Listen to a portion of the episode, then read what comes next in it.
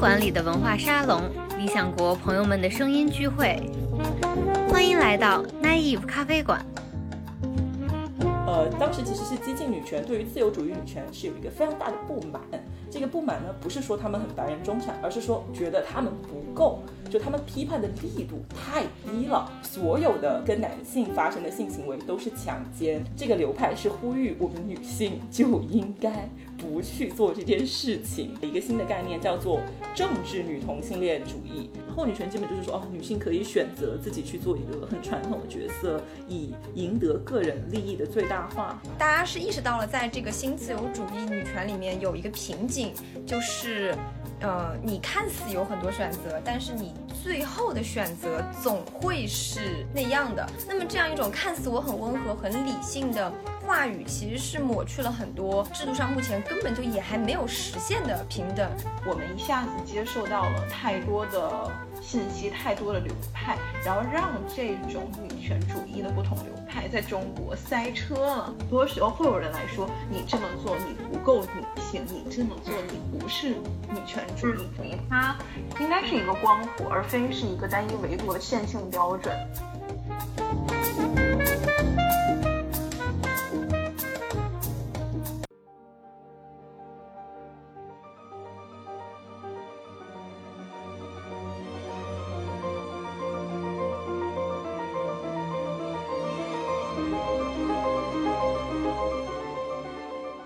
这里是奈伊咖啡馆，我是好汉。那我们今天请到了，呃，三位嘉宾和我们聊一聊女性主义的话题。那首先给大家介绍一下三位嘉宾，呃，第一位是 Veronica。他是剑桥大学的文化研究博士，那给大家打个招呼。Hello，大家好，我是 Veronica。然后我在剑桥大学做的是文化研究，看的是民间由下而上的一种自发的文化现象。呃，同时我和唐林也在经营我们的学术纠 学术小视频平台，嗯，兼职做个诗人。差不多就是这样的。那我们第二位这个嘉宾叫唐玲，她是牛津大学的社会学博士。那唐玲给大家打个招呼吧。Hello，大家好，我叫唐玲。呃，我的研究方向其实是看中国互联网时代的女商人，然后我一直都在做中国的社会学和性别研究方向的研究。然后我自视是一个很热爱社会学、以社会学为生命的社会学者和艺术创作者的二重身份，所以我平常也会写写歌，然后还有跟 Veronica 一一起做做视频。那我们最后一位嘉宾是我很熟悉的，因为之前我们都是在利兹大学读书。然后是刘冲，他是利兹大学的社会学博士。嗨，大家好，我的名字是刘冲，现在是在利兹大学社会学和社会政策学院读博士三年级。学术上呢，我的研究主要关注中国的社会分层和性教育这两个话题。在闲暇时间，我也在你我伙伴平台通过网络直播课的形式教授全面性教育。嗯，对。那我们其实，呃，我们之前其实这个选题其实计划了蛮久的，应该。呃，前后的铺垫时间长达应该有一个月吧。那这个最早其实是我在微博上有看到一些我关注的博主转发了一个这个三位嘉宾，就是我们现在这三位嘉宾唐玲、刘冲、Veronica 三位在聊一个包玉明的事件，对吧？性侵案。当时就看到之后就觉得，嗯，聊得非常好，然后就想到说女性主义这个话题一直没有。播客节目虽然聊了很多，但没有一个系统性的梳理过的一个节目。然后我们就想说，那就做一期这个。因为前一阵其实微博上就有 Papi 酱这个热点，就是因为 Papi 酱引发了一个微博上对所谓惯性权、对所谓让孩子随父姓是不是女性独立女性的人设就崩塌了的这样一个讨论。然后也出现了一个进入大众视野的词儿，叫做极端女权，或者说被翻译成激进女权。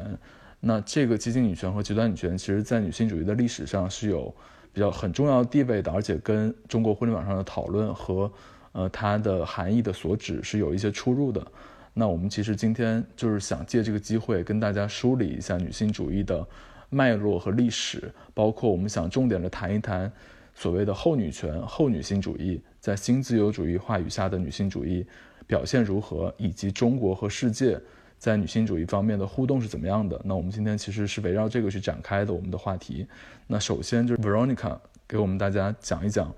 这个 Papi 酱事件中所谓的极端女权。啊，好的。其实我也不是说一直在跟这个话题，但是极端女权这个词对于我来说还是比较熟悉的，因为稍微有观察现在互中国互联网中文互联网的一个语言生态，就会发现啊，极端女权这个词经常会被拿出来，然后同时被拿出来使用的作为一个污名化词汇的，还有田园女权这些啊这些词，其实它的一开始的发明就是拿来。呃，污名化女权主义的极端女权和激进女权其实完全是两种不同的东西和脉络，因为激进女权自有它本身发展的历史成因和理论脉络，但是极端女权，如果我们在中文互联网的语境里面去聊，那么它就是以一种厌女的角度出发的。所以我们要呃意识到，在我们使用“极端女权”这个词的时候，它是一个负面的含义，但是不一定激进女权是有这个含义的，就它两个是非常不一样的东西。虽然听上去词汇很像，但是 Papi 酱的这个讨论，包括这个互相指责，就有一点像说，他们一直就是有点像说，国内因为无法直接去直指。男权和父权的问题，而变成了一种，就是一种内部的互相指责，他们就走向了一种要攻击婚内女性的做法。但这种攻击婚内女性做法，在我看来，是因为他们没有渠道，然后也没有能力去直接攻击婚姻这个制度本身，因为其实。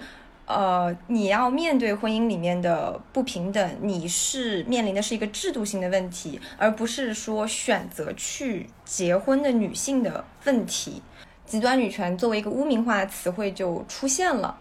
用来指说哦，你们是不是要嗯反男？你是不是要就是厌男？就是说极端女权往往他们会认为是厌男的，包括也。厌恶呃已经结婚的女性，就是会有一个词叫“婚驴”嘛，这个词也是最近就近几年发明出来，用来污名化已经结婚的女性的。那在我看来，这个词的发明固然非常的不好，非常的侮辱女性，就其中的一部分我们的女性。但是它这个发明的原因在于，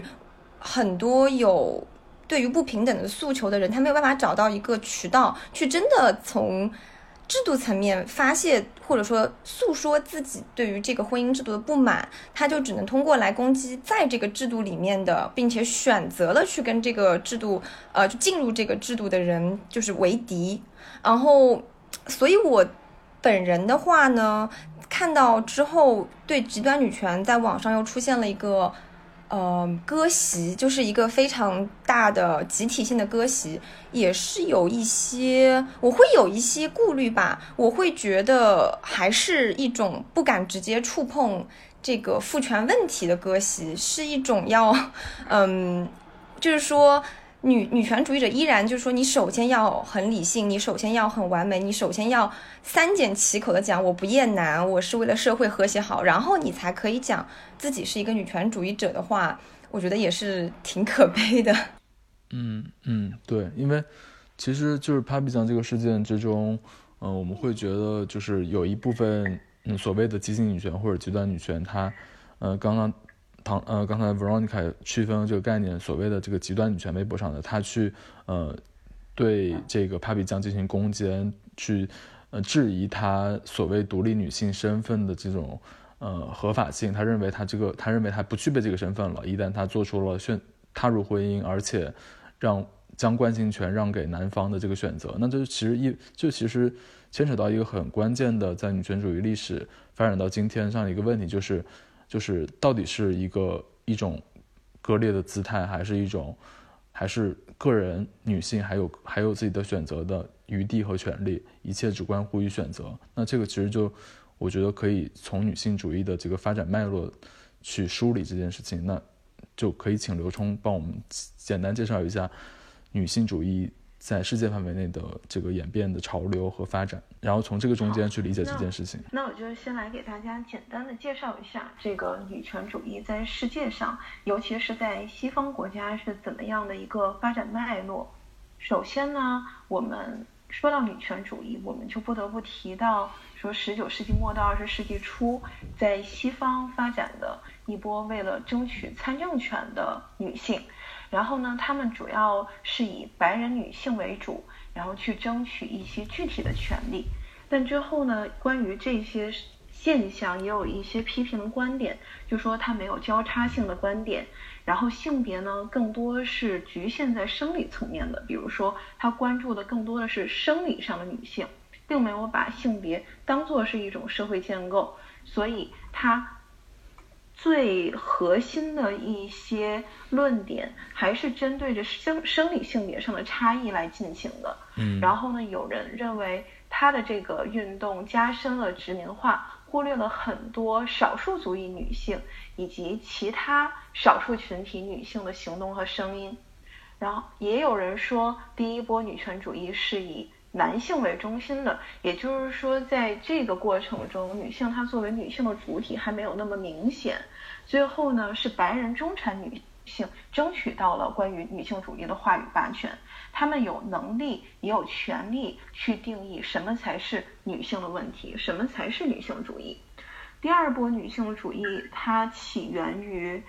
一九六零年代的美国，然后它大概持续了有二十年左右的时间。虽然起源于西方，但是在后来它也蔓延到了很多西方以外的国家。它引入了更多的话题，相比于第一波女权主义，它引入了更多的话题。比如说像性别平等、生育权、堕胎、避孕啊，这些就是我们可以看到，在女性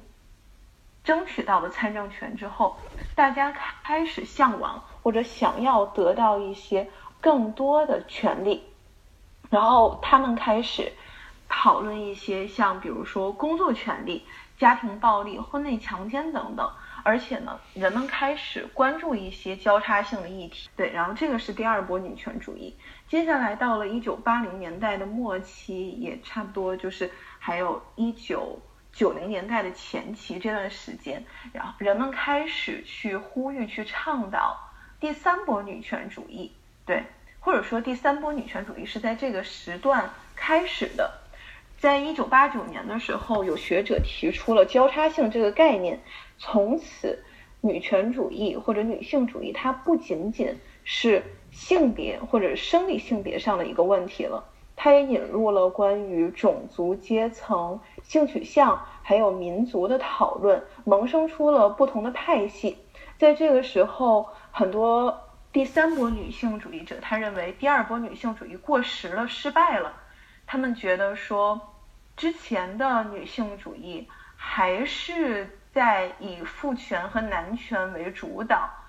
在进行一些讨论，所以他们到了第三波女性主义的时候，他们不仅仅批判男权和父权，他们也批判或者批评第一波和第二波女性主义者。他们其实更多的是把女性主义带到了一个非常个人叙事的文学的一种层面，他们没有一个确切的政治诉求。反而去更关注个体经验，女性开始有对于权利的使用，开始有对于自己主观的自由的选择。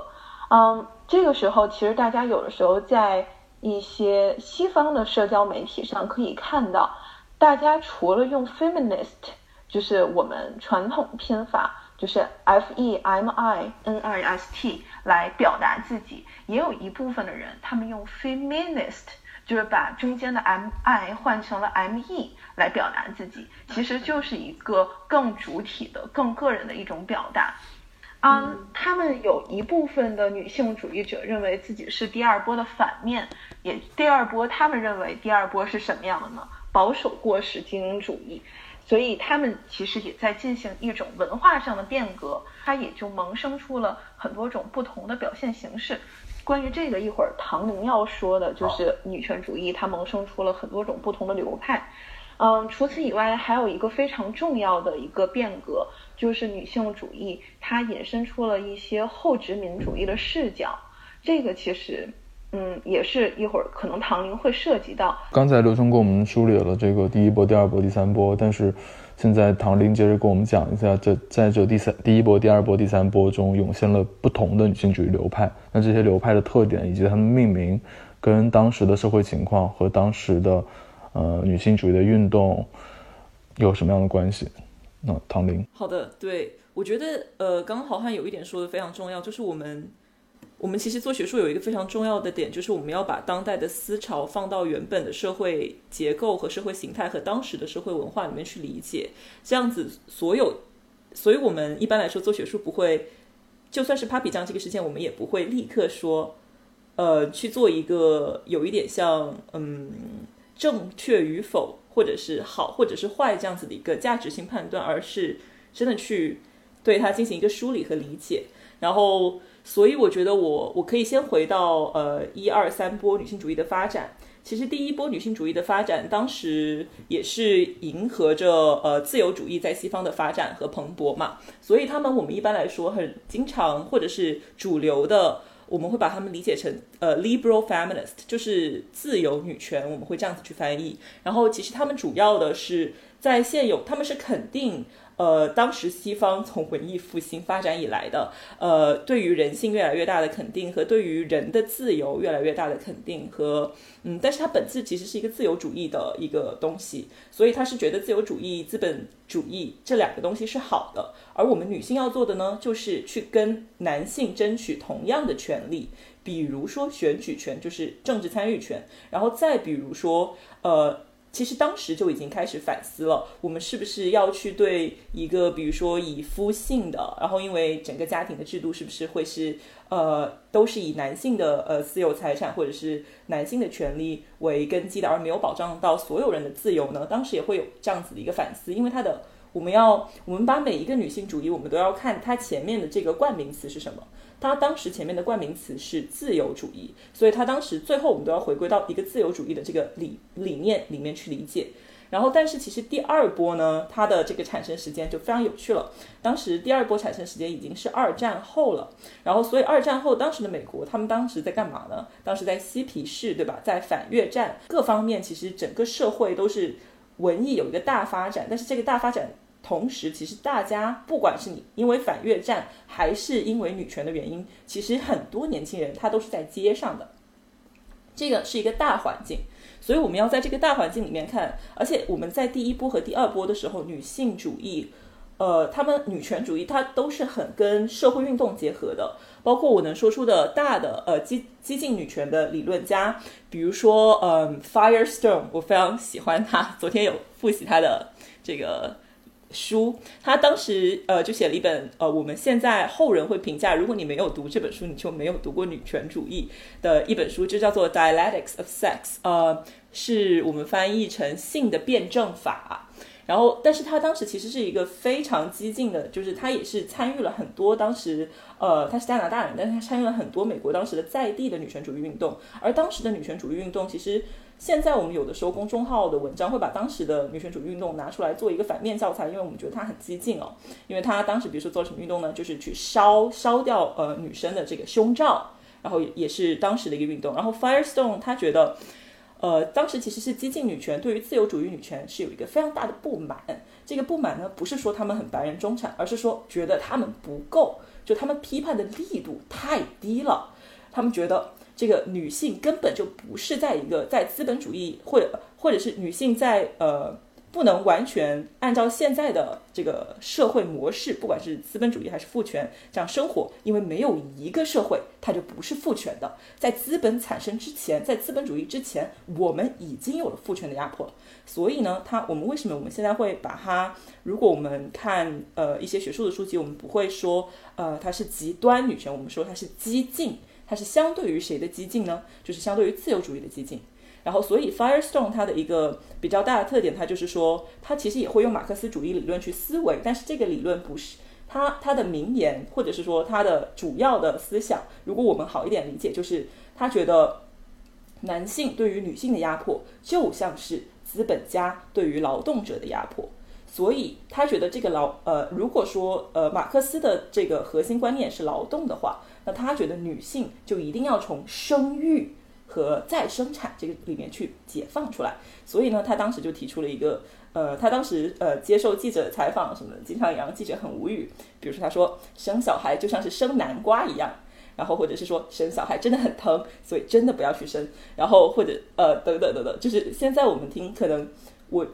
呃确实是会觉得哦好像很极端哦，但是你要把它放回当时的那个整个反越战的呃呃呃颓废的所谓这样子的一代的美国呃年轻人的这个思潮里面去理解，你就不会觉得，因为其他的年轻人也在反资本主义，也在反越战，对不对？所以说极端极端女权，呃马克思主义女权其实是脱胎于极端女权的吗？马克思主义女权和极端女权还是有不同，因为他们的反抗目标是不同。这个就是我觉得一个重点，就是我们要看女权主义它的前缀词是什么。然后，所以如果说，所以如果说女权吧，你们在讲对 radical feminist 呀，radical feminist。极端女权是一个在我看来污名化的词汇的话，或许我们就可以记住它是一个跟激进女权不一样的东西。对对对。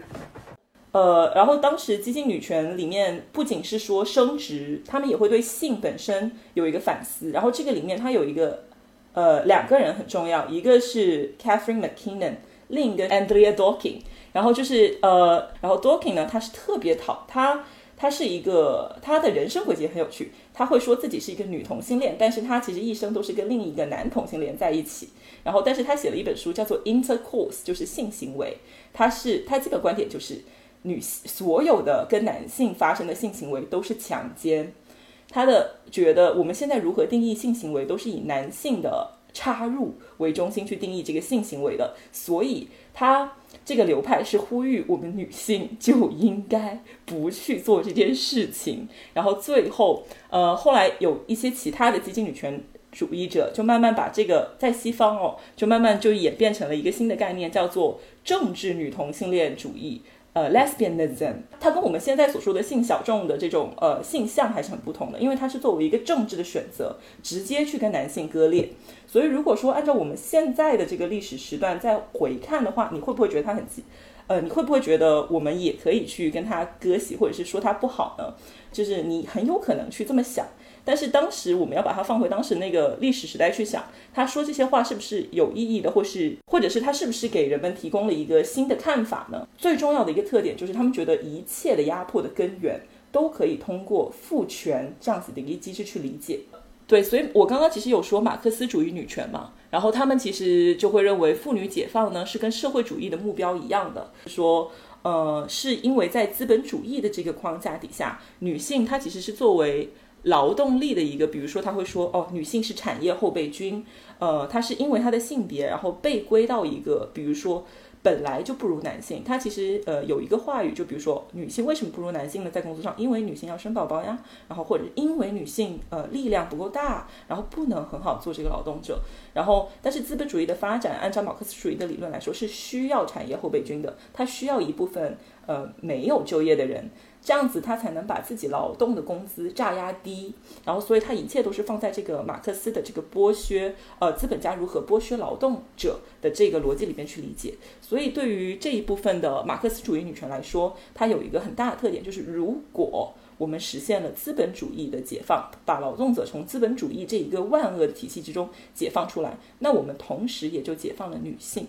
然后，所以这个观点，我觉得在我们中国非常重要，因为我们中国在建国的时候，就是按照这样子的理念提出了我们的男女平等。然后，而且我们当时提出的一个理念是妇女解放。这个为什么重要呢？就是因为他在说妇女的时候，他就没有，他只把妇女。去给予他一个权利，去参与公共事件，去参与，去工作，呃，去嗯参与政治啊，在妇联里面啊有一席重要的政治者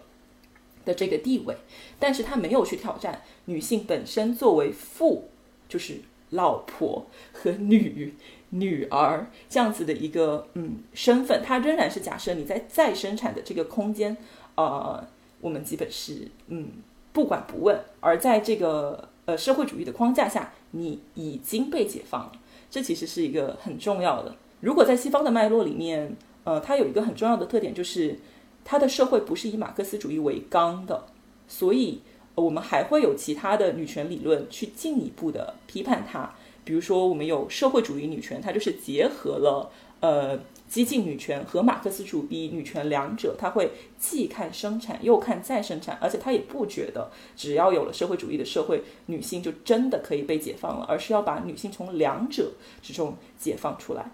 然后，但其实我们刚刚就我刚刚梳理了这么辛苦这么多，它其实还是在一个第二波的一个大框架底下。然后刚刚刘冲有说第三波，第三波跟我们中国的关系呢，我觉得就非常妙了。我们要把它放在一个后现代后结构，你我们又要看它的定冠词，后结构的定冠词是所有的结构都是有问题的，所以他要看到的不仅是说男性压迫女性，他要打破的是什么是男性，什么是女性，这些条条框框我一律都不要。它跟后殖民很不一样，后殖民就是说我要看到不同的条框之间怎么互相影响。后现代是说所有的条框我都不要了，我觉得这些东西都是很限制的，都是把我们矮化到某一个呃组别里面去的。我们要打破本身的这个知识体系，我们好像在这样子的一个后殖民的框架底下，为很多东西。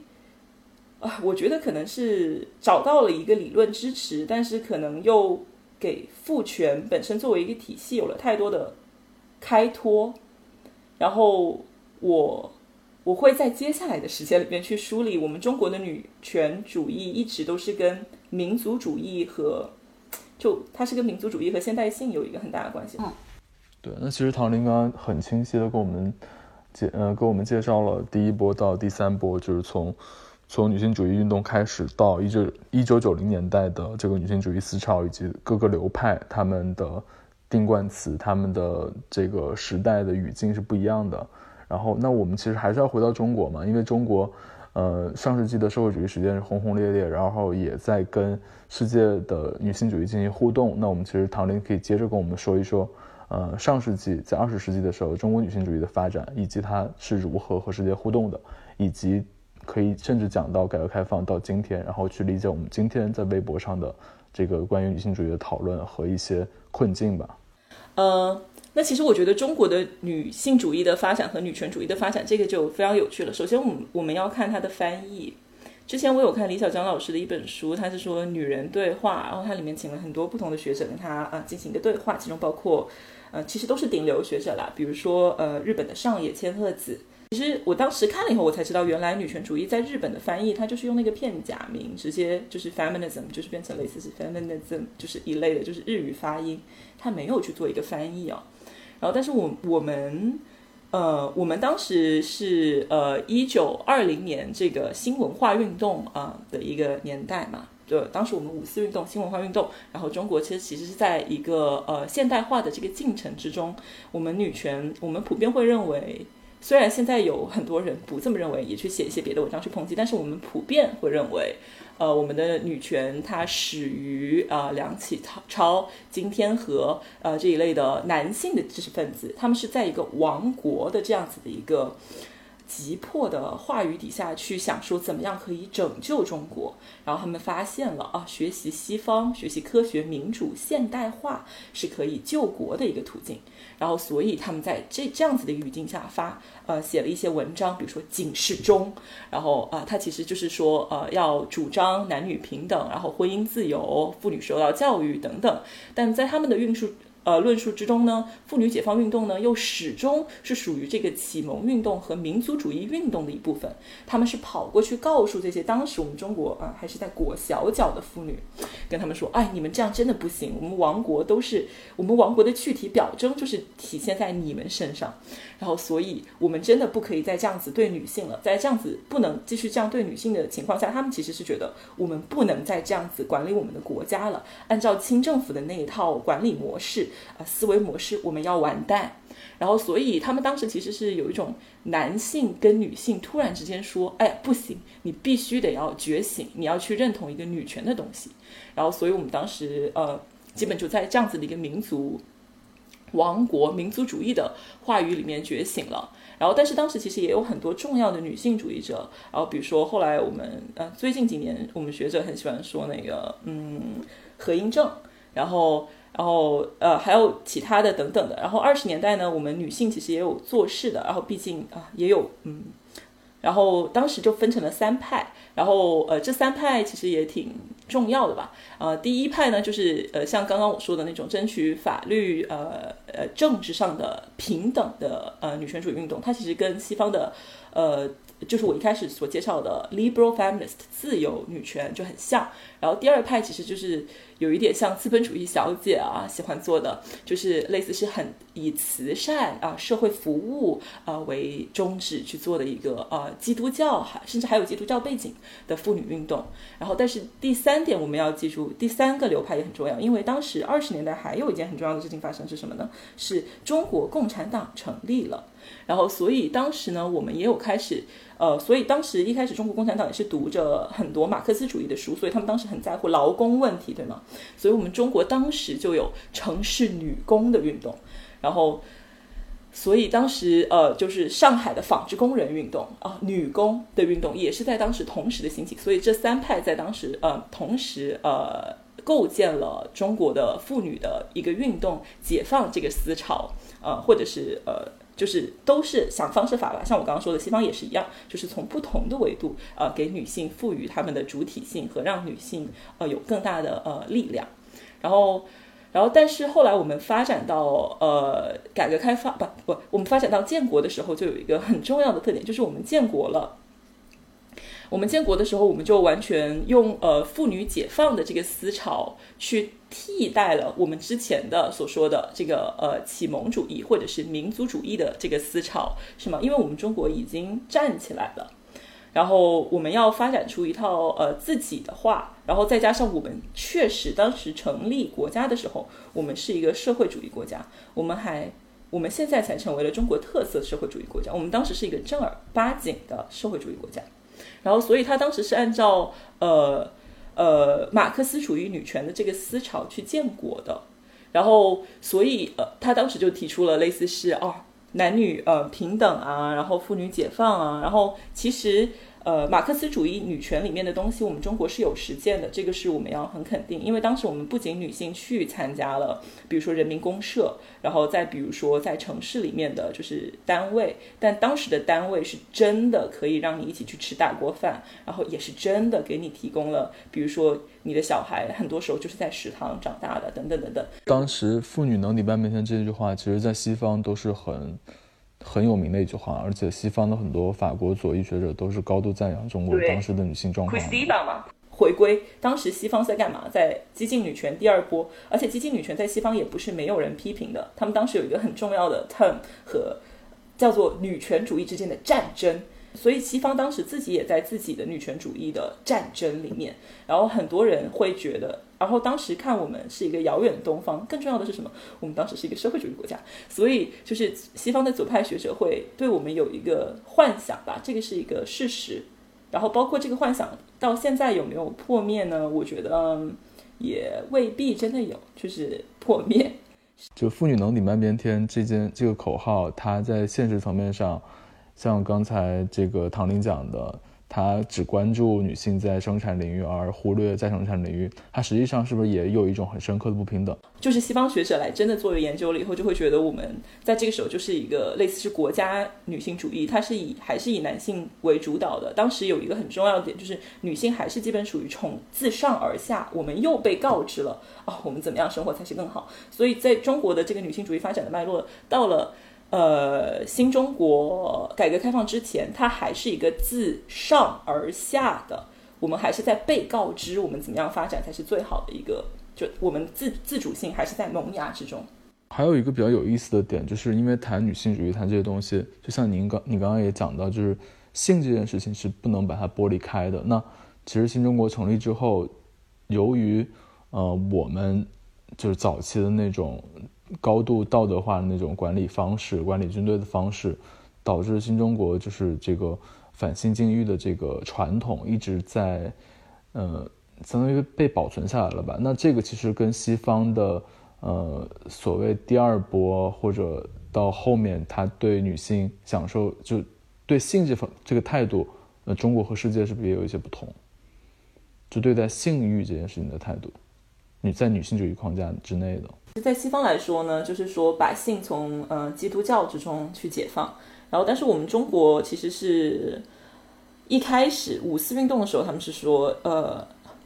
其实我觉得那个时候可能是才刚刚开始发现女性可以去呃拥有这个欲望吧。然后，呃，其实我觉得五四运动这段期间呢，到新中国成立之前，还是有很多可圈可点的。包包括当时中国，呃，有女性主义还真的去实践了所谓的真的。他们也要打破家庭的桎梏，他们也要打破一夫一妻制，他们真的还去实践了多边关系，就是诸如此类的。这个在我们现在看来，可能都会觉得哈很神奇。然后，但是在建国以后，我们其实基本是一个集体主义思潮去打破所有的，然后性刚好是一个集体主义思潮的反面，然后所以它其实我觉得也跟马克思主义呃女权它。是有一个背离的，因为马克思主义女权，她可能会更加的觉得说，哦，这个家庭制本身就是一个巩固资本主义的方法，我们就要打破家庭所有制。然后，但是当时新中国成立了以后，其实更重重要的是要立刻去建构一个哦集体主义的国家。当时的婚姻又是有一种。当当大家以同志相称嘛，所以他这个集体主义的这个话语是完全要去碾压你一个个人主义的，因为个人主义就变成了一个有点像是资本主义的不好的那种东西。然后，所以在这样子的一个氛围底下，其实不管是男性还是女性都是很压抑的。然后当时女性可能就连穿裙子，然后后来可能在呃慢慢的演变，可能我们所所可以听的文艺作品，呃样板戏。然后可以穿的那个时尚，然后可能，呃，嗯，后来，嗯，嗯，那个复旦大学孙佩东老师写了很多这个方面的书，我觉得也也挺好玩的。就是文革期间，呃，可能大家女性对于时尚和表现出自己的第二性征，已经是极大的压抑了，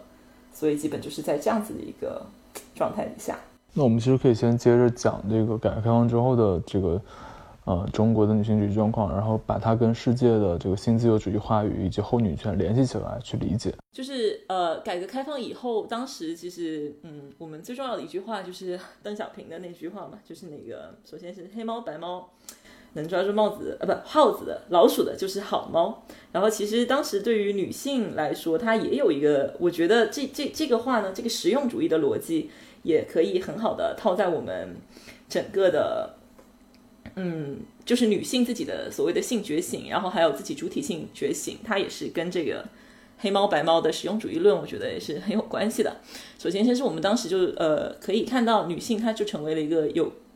呃，像是刚刚我们有说的，就是她终于啊可以穿裙子了，可以解放自己了，然后可以去在一个市场的这个框架底下去，嗯，类似是享受自己的性，享受自己的呃女性特征的一个展现。然后这个对于女性来说其实是很重要的。然后，但是同时呢，我们毛时代它又有其他的很多的功绩，我觉得是真的很棒的。就比如说，我们可能妇女呃是真的参与到了教育里面，参与到了劳动里面，它其实本身又有这个呃，相对于比如说之前，或者是相对于没有经历过这样子的一个毛时代的我们其他的邻友好的邻国，比如说韩国或者是日本，我们的发展轨迹还是不一样的。就是因为比如说上野千鹤子也有说，日本可能还要去争取女性可以不要在家里面。做呃家庭主妇这样，然后呢，我们可能当时就是说已经有赚钱能力的一部分女性，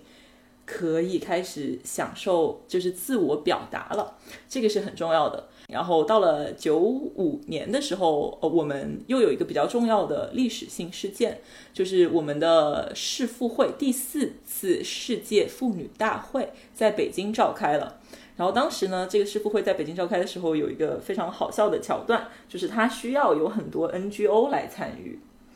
然后，但是我们中国当时的情况，包括我们从毛时代一开始过来以后，当时其实中国也没什么真的 NGO 吧。当然，妇联自己的定位是 NGO，但总不能妇联一家独大去参加一个这么大型的世界会议，而且在九五九五年哦，是一个。比较重要的关口吧，然后所以当时中国就非常急急，就觉得说，哎，不行，这真的很急，我们要立刻证明我们也是有民间呃力量的，或者是我们也是有民间声音，我们是允许民间声音的，我们要把这个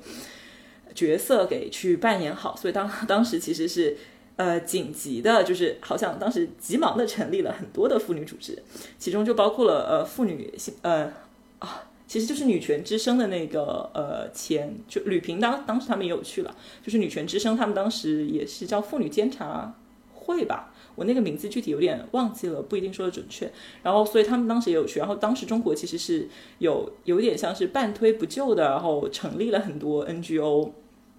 然后这样子去参加，然后讨论这样一个会议，然后但是当时呢，其实呃中国又要把这个姿态做起来，然后完了以后，我们就有很多呃，比如说以福特基金会代表的国际基金会，然后开始在中国可以成立和协助这些 NGO，不仅是 NGO，还有学者去做呃关于呃女性呃和性别，然后这个方方面的扶持。和研究，然后包括高校也呃慢慢的开始更多的往这个方向发展。其实当时就会有这样子的一个潮流，所以我觉得除了市场化以外，我们也要意识到说，其实我们的高校开始真的教授这这样子的课程，然后然后我们女性也慢慢的开始有了一个在市场，除了在市场以外，也有在大学和教育层面有一个觉醒。在两千年以后，我们就可以还看到了一个呃《阴道独白》这个剧本，然后又在各个呃地方以高校为媒介，然后遍地开花。然后，而且当时我们的胡温时代，嗯，其实还有一些别的事件吧，比如说孙志刚事件等等的。然后大家又看到了公民社会这个路线，又真的可以形成。然后，所以公民社会女权，然后又在这个年代形成了。但是同时，有另外一本。另外一个小文章，我觉得写的很好，大家也可以推荐去看。他就是说，他用了一句话来总结，就是中国特色，呃，sex with Chinese characteristic，中国特色的性。他是说，中国的这个经济发展又离不开，其实整个性产业在里面吧。就是改革开放以后，确实也带来了很多权色交易的，呃，普及化和大家对于。身体认知的一个变化，所以在实用主义的逻辑里面，呃，也伴随着嗯性资本逻辑的觉醒。所以我觉得这两条线我们要去都去看到。嗯，那什么叫性资本呢？呃，性资本这个概念，他提出了 erotic capital，他是用 Bourdieu 的，他以为自己用了 Bourdieu 的理论去提出了一个类似是呃人，他在他看来，特别是女性。可以经营自己的性资本，在他看来，性资本有呃六至七个要素，其中包括性吸引力、外貌、与人攀呃与人沟通时让人产生良好的感觉，然后包括呃与人沟通时让别人感觉到你活力四射，然后良好的品味，然后等等，甚至良好的性技巧，然后都可以成为呃类似是一个人拥有的一个资本，作为一个嗯自己的能力去跟。别的资本交换，比如说经济资本，然后再比如说社会资本和文化资本，然后所以，呃，他有提出就是呃，Hacking 这个人，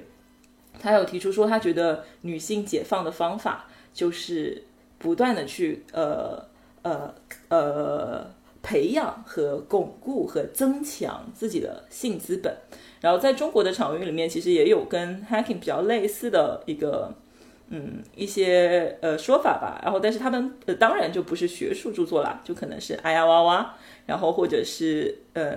咪蒙吗？它可以算吧，我觉得这个互联网的，我觉得呃 Veronica 可能熟一点。然后所以在中国的场域里面，它更多的是呃自媒体觉醒了以后，然后它有一些情感资讯类博主，他不一定会用 hacking 那样的呃整齐的学术语言，但是他表达的中心思想是。非常相似的，其实田园这些都它都跟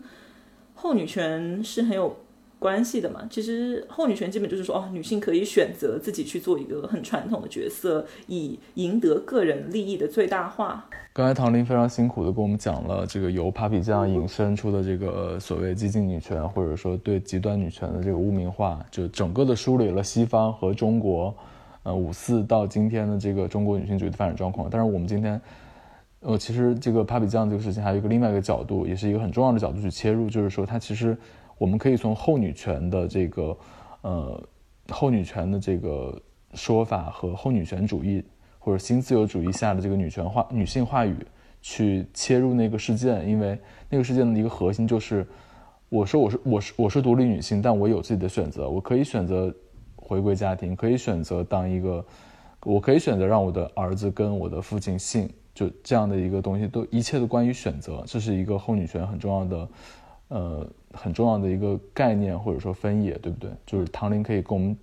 从这个角度切入一下，呃，讲一下世界的后女权兴起的背景，以及中国的这个变体是怎么样的，然后怎么样去联系这个事件。我先说一下后女权在世界范围内和在中国，它其实都有很大的相似性。就是首先，它要跟上一代割裂，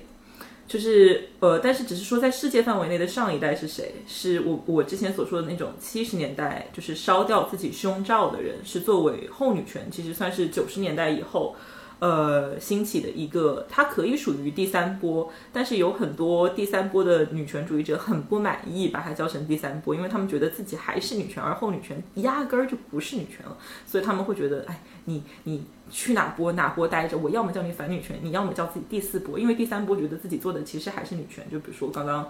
呃，我说的巴特勒，他可能是呃后现代的，然后再比如说 c r o s h a w 然后他可能是后殖民的，对吧？就是这是两个第三波的这个维度，但是它本质的核心，它不可能有一个呃，就 c r o s s h a w 和巴特勒都不可能真的站出来说，我觉得女性应该有这个能力去选择，然后做一个更传统的人，然后所以后女权这一个其实算是一个。很多媒体学者，他们一开始在看，像是当时呃呃九十年代末、两千年代初很流行的电视剧、电影，比如说《Sex and the City》。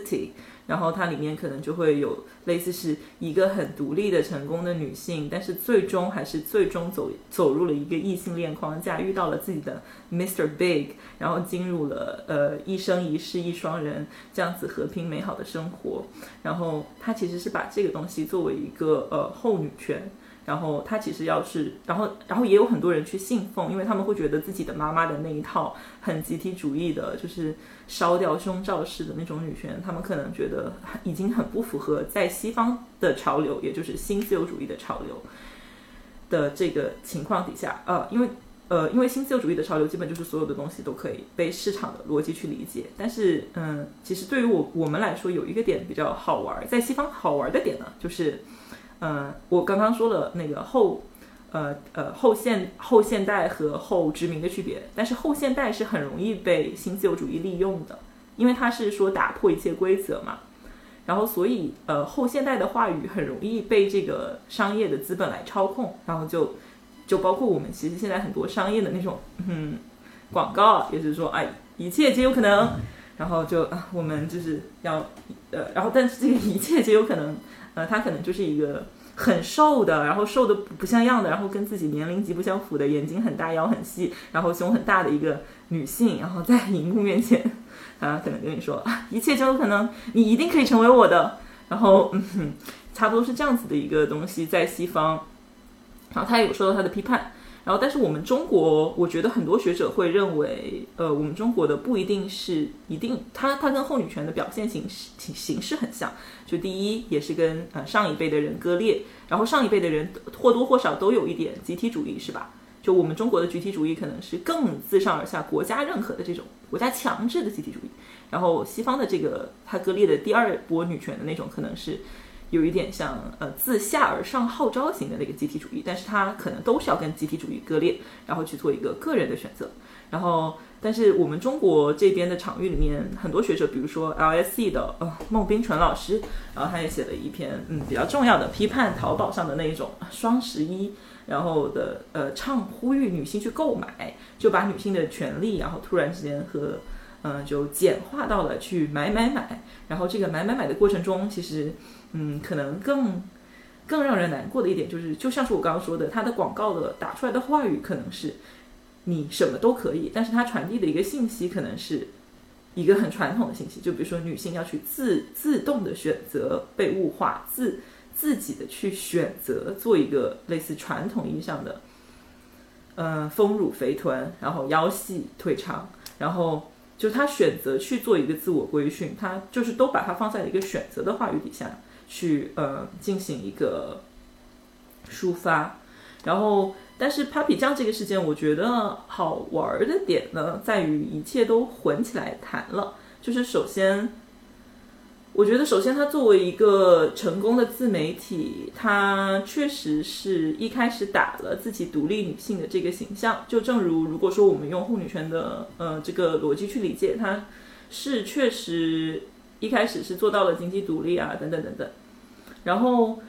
但是他呃现在其实基本就是有一个家庭回归嘛。那当然，这个回归家庭或者是进入一个异性恋的框架，是不是就一定是极端女权所不耻的呢？其实也是不一定的，因为他们就算是我刚刚说的。呃呃，对不起，我我又用极端女激进女权所不耻的。就算我们把它放回七十年代，其实当时，呃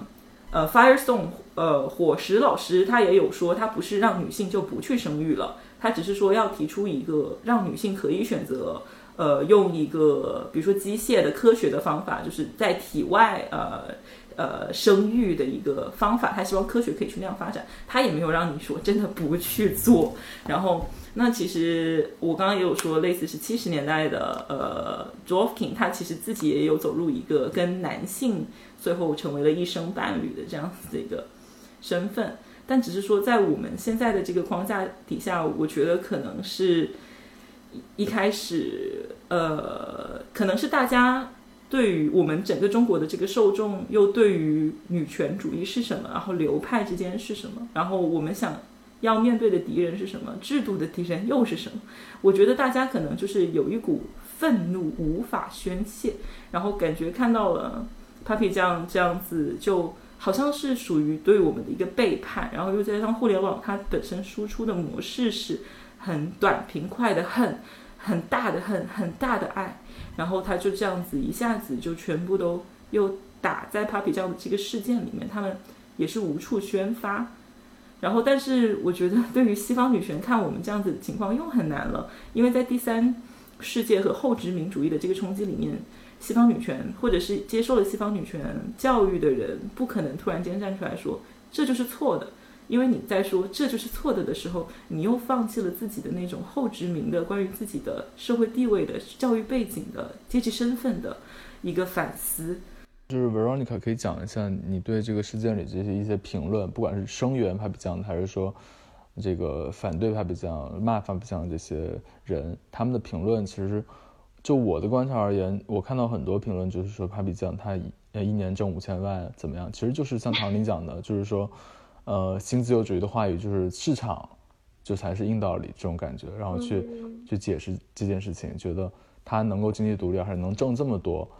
他做任何选择，我觉得都是不应该被指被所谓的你宣称自己是女权主义者，你高高在上去指责的。那这是非常新自由主义话语的逻辑，那其实也就蛮典型的一种后女权主后女权的这个话语，对吧？嗯，我是觉得，就说你在这个他挣这么多，就是你用一个新自由主义的话语去说哦，其实是两边都可以去讲的，一边可以说。对啊，他就挣这么多，那么 他想要孩子姓什么都可以，其实这就是一个呃新自由主义里面一个逻辑嘛，就是说我可以拥有所有无限多的，我认为自己拥有无限多的选择，这样。但同时，另外一边为什么会有人愤怒，然后去攻击他？当然，营销号是一部分，就是说，呃，我之前跟大家聊，就我跟我朋友聊的时候，大家也会说，有一些人就会直接说，哦，这就是营销号的一个。呃，一个 manipulation，一个就是操纵再去做。但我觉得营销号，如果就算是营销号一开始发起的这一波东西，它之所以能变成了互联网上的一个浪潮，也是说明它是有很大的群众基础的。那这个群众基础，其实我觉得，嗯，就是呃，刚才唐林讲了非常多的理论嘛，所以我觉得他理论也很有启发。但是从我个人的体验上来看，我会觉得说，同时他也可以从新自由主义出发去讲为什么大家会很失望，因为大家会觉得你一年都赚了五千万了，你为什么嗯还没有拥有一个惯性权？所以你是可以从两种逻辑，就是你是可以以以彼之矛攻彼之盾的，就是你是可以自己跟自己吵起来的，在这个极端新自由主义的话语下，因为就像唐林说的，就是本身后也很容易被拿来利用。就是你可以怎么样去包装自己，都可以用这样一个很多选择来去包装自己。但她其实视频自始至终都是一个已婚女性出现的，就是她从刚开始红的时候，她就会不经意间提到，嗯，我的家庭，她的老公什么，然后所以大家是知道这个老公的存在，这个老公叫老胡，然后大家有的时候在。他还没有那么红的时候，会在评论里面就是说，哎，老胡最近怎么样？所以，嗯，他是嗯比较有意识的把自己放到一个已婚女性这样一个框架下来去做网红的，然后可能也是因为他想把自己跟嗯更加说是性资本类的网红区分开来，所以就这就是为什么大家会。引起这么大的争议，因为如果他不是一个总是提老胡，然后可能总是会呃讲到老胡，他有就是暗示过老胡可能没有赚他，他没有没有他赚的多，这样大家才会记住，然后大家才会就这个万幸权产生争吵，而且就像我觉得刚才唐玲讲的有一点。呃，很重要，就是说每一波的女权浪潮，甚至每一波的思想浪潮，你都是要放在历史的框架框架下去看的。就说这一波的兴起，必然也是跟上一波的到达了一个点有关。然后很多时候你去看这个，你不能剥离说它要反什么，它反的上一波是什么东西。那么就算是放在一个非常新自由主义的逻辑下来看，就是 Papi 酱。我我不做，就是 Papi 酱个人的什么选择，我不去做评论，我也无法知晓。就只是说，当你要去讲他有嗯五千万，然后年年收入五千万，然后他为什么不可以选择让自己的孩子跟父姓的时候，其实呃也可以去问说，那我们的上一波有出现过要跟母姓这样的浪潮吗？就这个浪潮本身自己在中国的历史上也并还没有出现过。所以，呃，我觉得，在我看来，有这样一个讨论，然后有这样的一种愤怒，也未必不是好事。就是说，它虽然的表现形式是，嗯，情绪化的，但这本身就是互联网的一个特性，嗯，包括也是很多运动的一个特性，它就是会有很多。嗯，在民间的时候是以一种情绪化的，或者不一定是那么理性思索过后的表达来组成的。但我觉得有这个组成，然后它形成一个浪潮，也是因为大家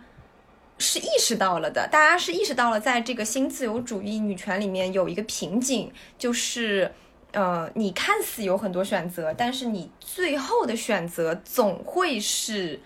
那样的，那么它不关乎于 Papi 酱一个人，它可能关乎于很多中国年收入几千万以上、几百万以上的，嗯，高高薪女性的选择，是说整个社会上的不约而同的在包装在我自我的选择下，最终还是选择了一个嗯较为传统的选择，就是总是有这么一个走向，让大家感到了疲惫。然后 Papi 酱刚好从事的又是新媒体，然后她又是一个。嗯，就是她老公和她自己都是，算是大家比较熟知的一个人物。她的婚姻大家也都知道的一个人物，在生孩子，然后生孩子姓什么上，就自然而然被推到了这个浪潮的点上。我是这么看的。一般来说，现在中国的。大部分的女权的讨论还是说，哦，我不是什么极端的，我是什么，我就是觉得大家就要都平等啊什么的。那么这样一种看似我很温和、很理性的话语，其实是抹去了很多制度上的，呃，制度上的压迫，还有制度上目前根本就也还没有实现的平等。但他就是觉得他这样讲，他可以同时获得还是父权制的社会的认可，你不会得到。污名化的惩罚，然后同时你又可以表现出自己是一个相对于年轻化的、相对于自由化的一个人群，嗯，所以我会觉得这样的歌席，在我看来有一些，嗯，有一些过于快了，过于诚惶诚恐了。呃，中国和西方的情况就是，其实这个后女权的话语，在西方其实已经是很流行的了，因为你在不管是电影里，还是电视剧里，还是说。呃，包括一些书籍，因为理想国其实这里打一广告，因为理想国即将要出一本书，是这个伦敦政经一个教授写的，那本书叫《回归家庭》。那他当然，他就是以这个后女权的话语为背景去去写这本书，但是他就是说，伦敦有很多精英女性，然后受过良好教育，也有好的工作，但是他们在这种后语后女权话语的影响下，就是认为自己。自己有选择，始终有选择。他们选择回归家庭。当然，他对这件，他对后女权这件事情有不同的看法。他并不是支持这个话语，但是他确实是他把这个现象告诉我们，就是在西方后女权是非常流行的。那像刚才我们讲到中国的情况，我觉得那我想问问各位，就是大家觉得中国的后女权的话语，我们是已经一只脚踏进后女权了吗？这种呃，女性可以选择成为欲望的主体，女性可以选择被所谓的打引号的物化，女那始终都有选择。你们认为这件事情在中国，呃，或者说我们只说就是城市女性，就是有话语权的这这批女性中，已经成为一个很流行的事情了吗？我觉得首先先是西方的话，它不是说。西方化确实是后女权是一个主流，但是我觉得大部分学者真的写文章出来，他其实还是站在一个批判，就是这样子的一个思维，他还是会回归一个不行，我们一定要有就是相对的，就是对于女女权主义是什么，然后包括反对父权，然后这样子的一个基本的一个联合，他还是会有这样子的一个呼吁嘛。然后包括你刚刚说的，呃，理想国翻译的那本书，就是作者他其实也是对于这件事情他有一个反思。但我觉得我们的瓶颈可能是说我们有没有能力去做一个反思。那其实西方这边他反思来反思去，他有的时候就会觉得说，哎，那我们还是要有一定的那种类似是全世界被压迫的人联合起来，我们还是要呃走回或者是适当的回到一个公民社会的反抗，我们要有一定的集体性。然后，但是我觉得我们呃在国内的瓶颈就是说，呃，公民这条公民社会这条路可能。有一点走不下去了，然后再加上我们现在会可能很反感，就是这种类似是来自于西方的意见吧。然后我们这个很反感，可以站在民主主义的角度，也可以站在一个，也可以站在一个市场的角度嘛。就是因为我们现在只有市场这一条出口，所以我觉得基本基本上是说，大家都如果只有市场这条出口的话，大家都只能选择让自己。可能是所谓的更成功的那条路，然后或者是，呃，所以正如 Veronica 说的，就是大家对于 Papi 酱这件事情有一点不满意，就是觉得说你你好像都这么有这个能力了，然后结果你还做出了比较传统的选择，但是大家其实也看不到别的路径，然后会不会有其他的网红或者是顶流做出一个？不一样的选择，就是我觉得，如果说 Papi 酱这件事情，你可以批评批评他的人，那么是建立在已经有别的选择变成了主流，并且很霸屏的情况下，对不对？就是哦，你可能如果说现在我们的互联网环境是。很多女网红或者很多高管女性都已经冠了母姓，然后 Papi 酱出来说啊，我觉得我要选择冠父姓，那这是另外一个讨论方向了。但是现在的点就在于，呃，如果 Papi 酱今天他选择了冠母姓，他会不会也被互联网惩罚呢？他也会被惩罚的，他也会被另外一群人，可能不是同一群，甚至有可能是同一群人。去惩罚的，他们会有引出很多其他的讨论，说啊，你看，果然就是不行吧？就是中国的，就像我爸可能会说，中国的传统的，你看就这样被搞坏了，就依然也是会被惩罚的。那么，我觉得好像我们的，因为中国这么的发历史发展这么的交织，然后又有很多是舶来的概念和本土的概念混在一起，所以我们的女性是，或者说。呃，较为显眼的女性是不是走到了一个不管做什么都会引起争议，然后引起一定的骂声的地步呢？我觉得还有一个很关键的问题，其实就是说，新自由新自由主义或者后女权，它是没有行动的纲领的。那在，但是它没有行动的纲领，但是它是安全的。呃，可能很严重的一个问，很大一个问题是这个吧，就是所以说它的流行。嗯，也加上中国这个经济发展的势头，呃，相比全世界范围内是很高涨的。嗯，哪怕是现在，那可能这也是个原因吧。对，刚刚听完唐玲还有这个 Veronica 关于女权、女女权之间的矛盾，他们的割席以及后现代女权的讨论，其实我有在想，有没有？可能会有一种类似女权塞车的情况出现。它从第一波开始到现在，可能就一百年多一点的时间，然后它就突然有三波出现。那这样的话，嗯，就是会不会说我们一下子，尤其是在东方国家，在一个不是它发源的国家，我们一下子接受到了太多的。信息、太多的流派，然后让这种女权主义的不同流派在中国塞车了，然后大家就是走进了一种困境。也就是说，为什么我们在女权塞车的这么一个困境下，我们在网上看到一些为女性权益倡导、为女性权益呼号的人，就很多时候会有人来说，你这么做你不够女性，你这么做你不是女权主义。其实这个还蛮好玩的，因为就像我刚刚在说，女女性主义它应该是一个光谱，而非是一个单一维度的线性标准。就很多时候大家他。被定义束缚着，他们就会想说把自己放到这个标准里去衡量。